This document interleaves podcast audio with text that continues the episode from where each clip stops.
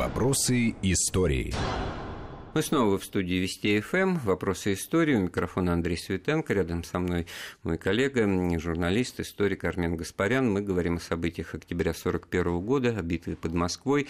В октябре 1941 года вот таким ярким ключевым символом обороны и мужества массового, героизма, проявленного при обороне Москвы, стал подвиг подольских курсантов. Значит, мы напомним, э, два училища. Да? Вот, кстати говоря, тоже интересная вещь. В одних источниках встречают 2000 курсантов артиллерийского, полторы тысячи пехотного. Потом, ой, нет, 2000 пехотного, полторы тысячи артиллерийского. Тоже можно как бы обвинять друг друга в каких-то неточностях. Кто-то почитал по одному-то перепощенному материалу, кто-то по другому. В данном случае, ну, судя, так сказать, по, если исходить из э, так сказать, военных реалий, то в пехотном училище больше должно было быть курсантов, но суть э, в другом.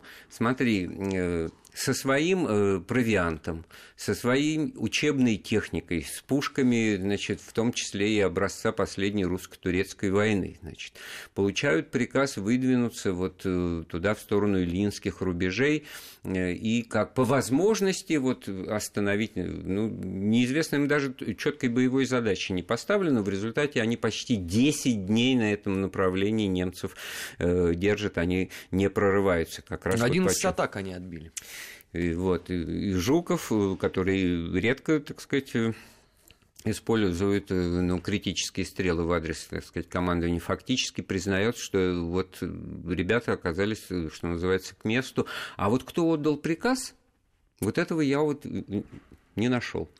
Ты знаешь, вообще вот история с э, подольскими курсантами для меня лично вот такая вот э, просто э, морально-этическая боль. Почему? Потому что у нас вот постоянно говорят там, вот, вот подольские курсанты, это, выводя за скобки, что это будущие офицеры, которых бросили, значит, неподготовленных якобы в бой.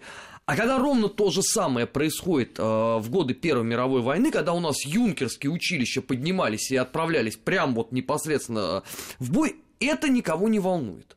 Вот я ни от кого не слышал ни сожаления там, да, ни вот размышления о том, почему так получилось. То есть вот такое ощущение, что это вот у нас единственный такой случай э, в истории страны. Но это ж неправда. Это неправда. Надо сказать, что, к сожалению, к огромному, у нас в две мировые войны у нас случались неприятные моменты в, в военных компаниях, когда нам приходилось э, бросать курсантов в бой. А что, во время обороны э, Ленинграда этого не было? Но ведь тоже использовались э, курсантские части, да, не в таком объеме, да, не такие потери они понесли, но это было. Ну, в данном случае, может быть, э, внимание и значение, которое придается этому эпизоду, оно все-таки связано с тем, что здесь все это было не зря. Э, с тем, что все это, так сказать, э, свою роль сыграло. Ну, ты знаешь, вообще в русской традиции жизнь, отданная воинам на поле брани за родину, никогда не считалась э, отнятой зря. Я не про это говорю сейчас. Это как бы, так сказать, понятно, что можно ну, в воспитательных целях как бы чего-то не уточнять. Но ведь сколько было примеров. Вот у меня э, втор... два дяди на войне, так сказать, сгинули, да, Э, про одного как раз вот в битве под Москвой участвовавший. Я там могу э, рассказать, при случае это сделаю, а второй, он погиб в эшелоне, который шел на фронт, понимаешь? Вот это вот что, как, вот, ну, может быть, даже не стоит этого уточнять, если ты хочешь вот на этом э, примере дедов там и отцов воспитывать молодых, да, ну, погиб, ну, погиб, ну, как погиб, понимаешь? Ну, это не зазря, но это, это очень это обидно, как минимум, по-детски говоря, да. А таких случаев тоже было немало. В данном случае все-таки вот это вот э, ответственно, так сказать, э, людей, переживших войну, я это слышал, и дед говорил, что вот этот вот, если Валик-то не зря погиб, значит, в бою, то вот Шурика жалко именно потому, что вот, вот так получилось. Да. Это он, кстати, искал обстоятельства эти его гибели на протяжении там, десятилетий после войны. Уже я родился, уже я там в школу ходил, он все писал, там следопыт и прочее, прочее. Ну, не говоря о том, что это тоже по-своему драма, так сказать. Мой дед дожил до 93 лет, участник Первой мировой войны, да, его два сына погибли, он их пережил там в, общей сложности почти там на 40 лет. Он дед умер в 85-м, когда мне уже 30 было, да. Вот. Это тоже дополнительное такое знание. А все вместе, вот опять возвращаясь к событиям 1941 года, вот в этой вот ситуации, да, где все уже перемешивается и, и фронт, и тыл, но получается, что и Подольск совершенно рядом, да, и, собственно говоря, вот и слава богу, что там, оказывается, есть какая-то э, сколоченная фактически боевая часть, три с половиной тысячи человек, но это, в общем-то, ну, полбригады, да, но это, это, это элитная часть, получается. Ну, вообще надо еще понимать, что э, в тех обстоятельствах даже условно полк имел значение, нам не до жиру было, тут вообще частей нету, и несколько дней требовалось на то, чтобы а, усиление из а, резервных частей а, доехало бы до линии фронта. Это не все так просто. У всех же почему-то, знаешь, вот восприятие, война какая-то идеальная получилась, да, где ни один эшелон под бомбежку не попадает, да. Ну, я где... думаю, что многие или некоторые, наверное, как бы так сказать, о, где воюют всегда, смерть, всегда да? летом, да, где нету ничего случайного, где вот э, никто тебя с воздуха не бомбит, когда ты идешь. То есть вот вот именно такое восприятие почему-то у людей. Когда вот ты ну, начинаешь вот, объяснять на пальцах, что такое оборона Москвы осенью 41 года, они смотрят на тебя искренне не понимая этого.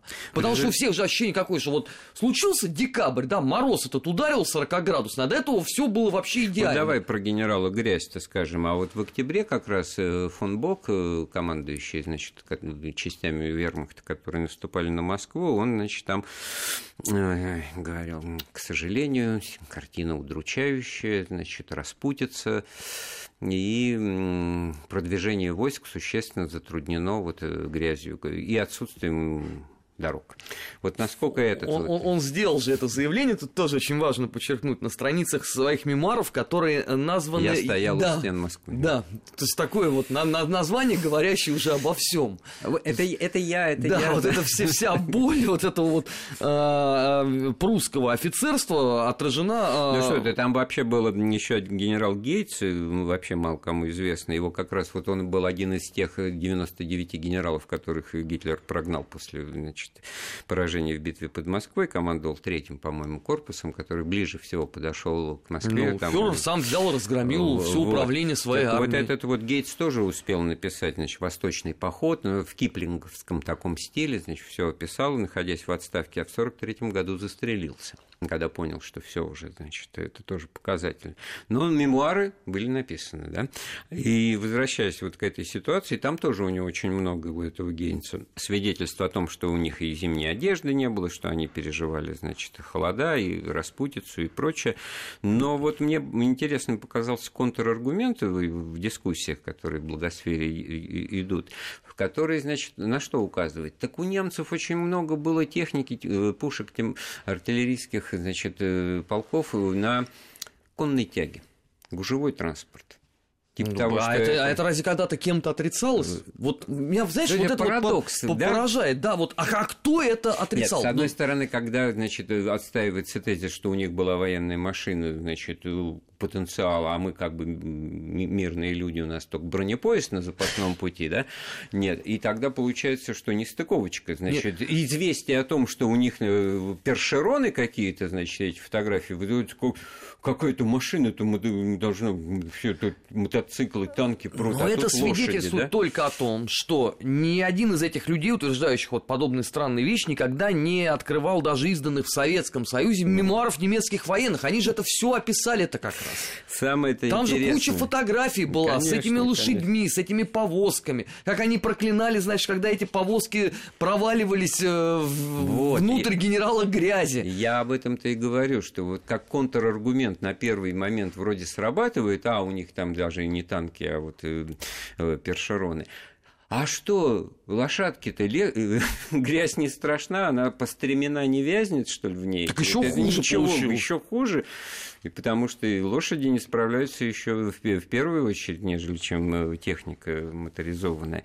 Поэтому все-таки вот этот фактор и, и имел место, и фон Бок-то его сетования заключались, как ни странно, в том, что говорит, а вот в руках у противника, то есть вот э, у нас была вот вся эта железнодорожная э, сеть, опоясывавшая Москву, вся эта система кольцевых обходных дорог, в первую очередь железнодорожных, по которым, значит, русские могли оперативно перебрасывать силы, что мы и были. То есть вот как бы удивление, ой, а мы на такой центр крупный стратегический узел наступаем, а вот этот узел-то он узел, а мы тут, значит... Но там же еще есть один аргумент, да, что коварные русские использовали, оказывается, более узкую э, железнодорожную колею, и надо перепрошивать было немецкие вагоны, которые, значит, шли от Бреста, потому что все, они не могли катиться. А вот, то это было неизвестно. Но тогда, тогда опять вопрос, э, что делает э, армейская разведка Абвар, и сам это поразить, то, о чем все забывают. Ведь железную дорогу в России, ну, исторически немцы строили.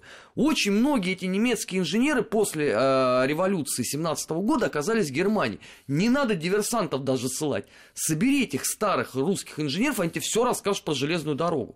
Но в результате наступает осень 41 года, и фон Бок там со товарищи начинают видеть, что оказывается железная дорога не такая. Ну, тут надо сказать, что отдельно очень э, тоже любопытная тема, э, деталь, потому что, с одной стороны, вот уже в 1942 году было налажено сообщение, в Виннице была ставка, значит, из Винницы ходил в Берлин, значит, литерный поезд, экспресс, э, так сказать... Ну, это ради фюрера. Туту, туту чичи, как дети бы сказали, да. Вот есть описание одного майора, значит, который в этот поезд литерный попал, значит, случайно по, по блату по знакомству, значит, едучи в отпуск и описывает, как как это все здорово, но он не, совершенно не описывает, значит, перешито, да, значит, это все на тысячах Вручную причем да? это... Но это на самом деле технически делать несложно. То же самое, как и восстанавливать после подрыва. Значит, да, но это время. Да, это, это время, несложно, но, это, но это, это муторная процедура. На протяжении сколько километров тебе это надо сделать? Ну что ж, э, продолжим, сделаем, вернее, сначала паузу, а потом продолжим очередной разговор об истории Великой Отечественной войны э, в рамках программы «Вопросы истории». Вопросы истории.